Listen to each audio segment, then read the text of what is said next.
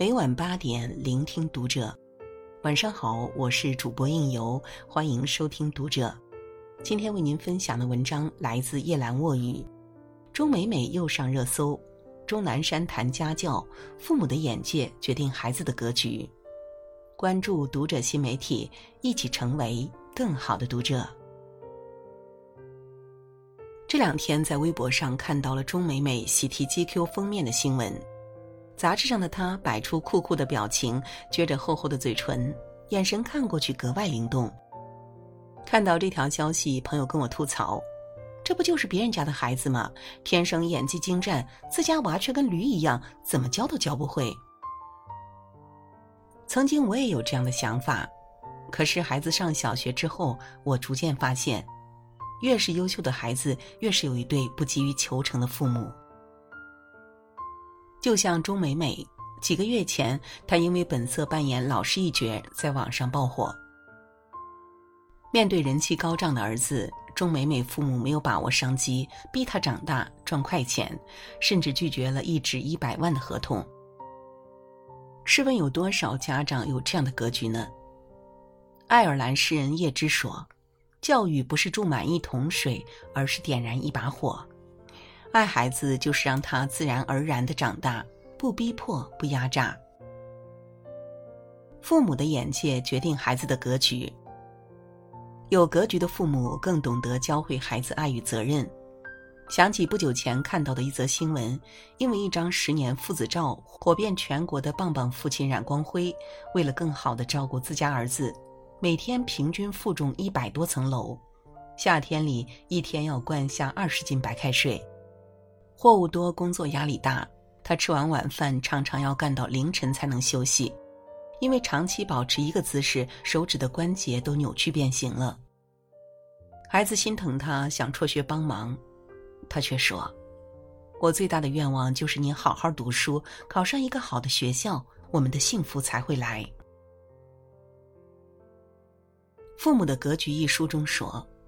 父母的格局是有高度的事业，有广度的胸怀，有厚度的理想。比起眼前的劳累，有格局的父母往往更在意儿子的未来。他们会通过自己的言行为孩子指向行进的方向。好的父母往往把眼光放在更远处。钟南山的父亲钟世藩就有这样的大局观。钟南山读大学时夺得了男子十项全能亚军，还打破了当时的男子四百米跨栏纪录。北京体委慕名找到他，说：“你来我们这里做职业运动员吧。”钟南山有点动心。对当时的年轻人来说，运动员就像体育明星一样，活在掌声和光环里，收入也不菲。他向父亲问询建议，钟世藩却说了这样一番话。钟家优良传统有两个，第一就是要有执着的追求，第二办事要严谨要实在。当时的钟南山已经考上了医学院，钟世藩正是不希望他半途而废，旁敲侧击的提醒他，因此钟南山最终放弃了成为职业运动员的机会，也为日后成为医学名家打下了基础。拘泥于眼前的蝇头小利，很有可能毁了孩子的未来。爱孩子，千万不要让他变成方仲永。父母的作用就是成长道路上的一盏明灯，一定要为孩子指明未来。不揠苗助长，孩子才能飞得更高。越是成功的父母，越懂得尊重孩子的成长规律，因为一时的欲望揠苗助长，只会毁了孩子的下半辈子。前段时间有一则新闻闹得轰轰烈烈。六年级小学生凭借结肠癌研究获奖。通过调查才发现，原来该名小学生的父亲是研究员，儿子竟然蹭了父亲的光环。舆论发酵后，更多蛛丝马迹浮出水面。西南交大学生陈某某跟着父母挂名 SCI 论文，以成绩造假骗取中科大保研资格的事件曝光。关于科研造假，半月谈杂志调查写道。一位985高校的博士说：“他曾撞见不少孩子在父母实验室里摆 pose、录视频的场景，从选题、发明到写论文不一而足，而孩子们的课题竟选得比研究生论文还难。父母图一时光荣，却教会了孩子投机取巧、撒谎，究其原因都是太急功近利。想起之前看过的一则视频，一个四岁的孩子西西开讲座，教导成年人人生道理。坐在台下的成年人提出很多问题，他都能用鸡汤一一解决。说实话，口才还不错，可这样老气横秋的回答，真的令人有点疑惑。视频播到两分半，一个女子问了一个关于如何面对逆境的问题，西西愣了愣，转头问他的爸爸：“他在说什么？”爸爸重新解释了一遍问题，他依然没有听懂。然后爸爸再次提醒。他是问人生全是逆境怎么办？就是没有顺境。西西仿佛一下子想到标准答案，接过话讲道：“顺境的人生人人会走。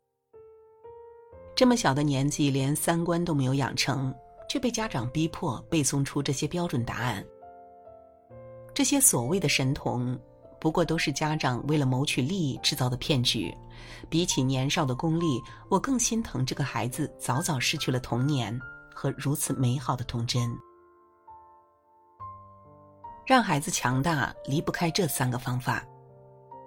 林清玄说：“好的教育是唤醒孩子内心的种子，让孩子强大离不开这三个方法。第一，与其逼迫，不如唤醒孩子的内驱力。在生活中观察孩子对事物的热情，引导孩子的兴趣，让他找到自己喜欢并适合的事情。”美国心理学家丹尼尔曾在《驱动力》一书中提出驱动力的概念。我们想要主导自己的人生，学习并创造新事物，想通过自己的努力得到更好的内在需求。拥有内驱力的孩子，不需要家长逼迫，就会坚持并取得成绩。二，帮助孩子摒弃诱惑，让他找到适合自己的方向。作家格拉德威尔在《异类》一书中指出一万小时定律：人们眼中的天才之所以卓越非凡，并非天资超人一等，而是付出了持续不断的努力。一万小时的锤炼是任何人从平凡变成世界级大师的必要条件。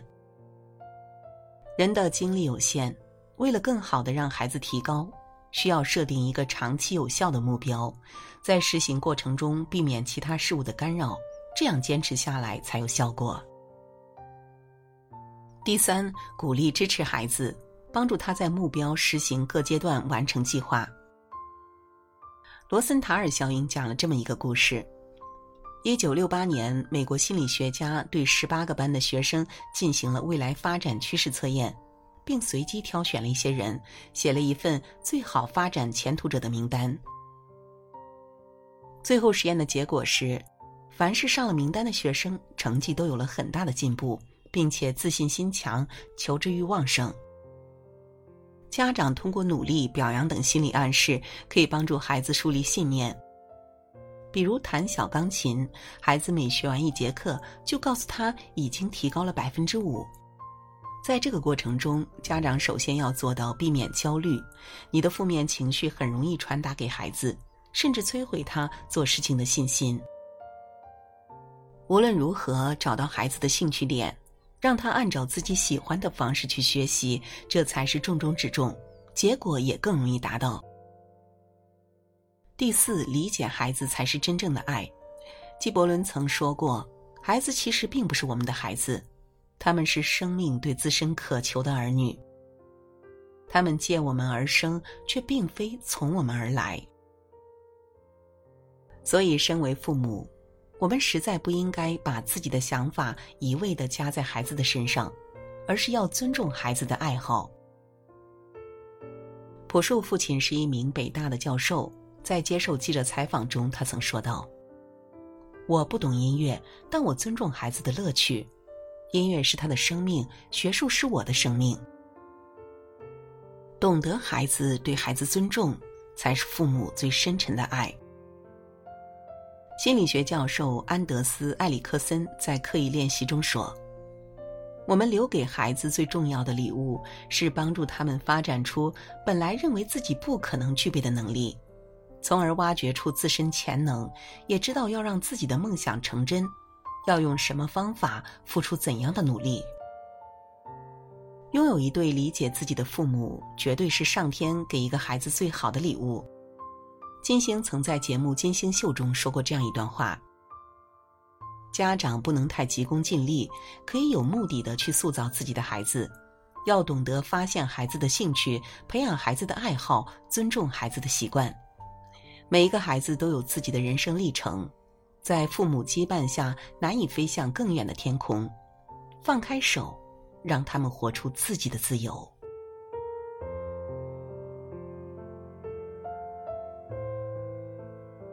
好了，今晚的分享就到这里，感谢您的收听，关注读者新媒体，和我们一起成为更好的读者。我是应由，让我们在下个夜晚再会。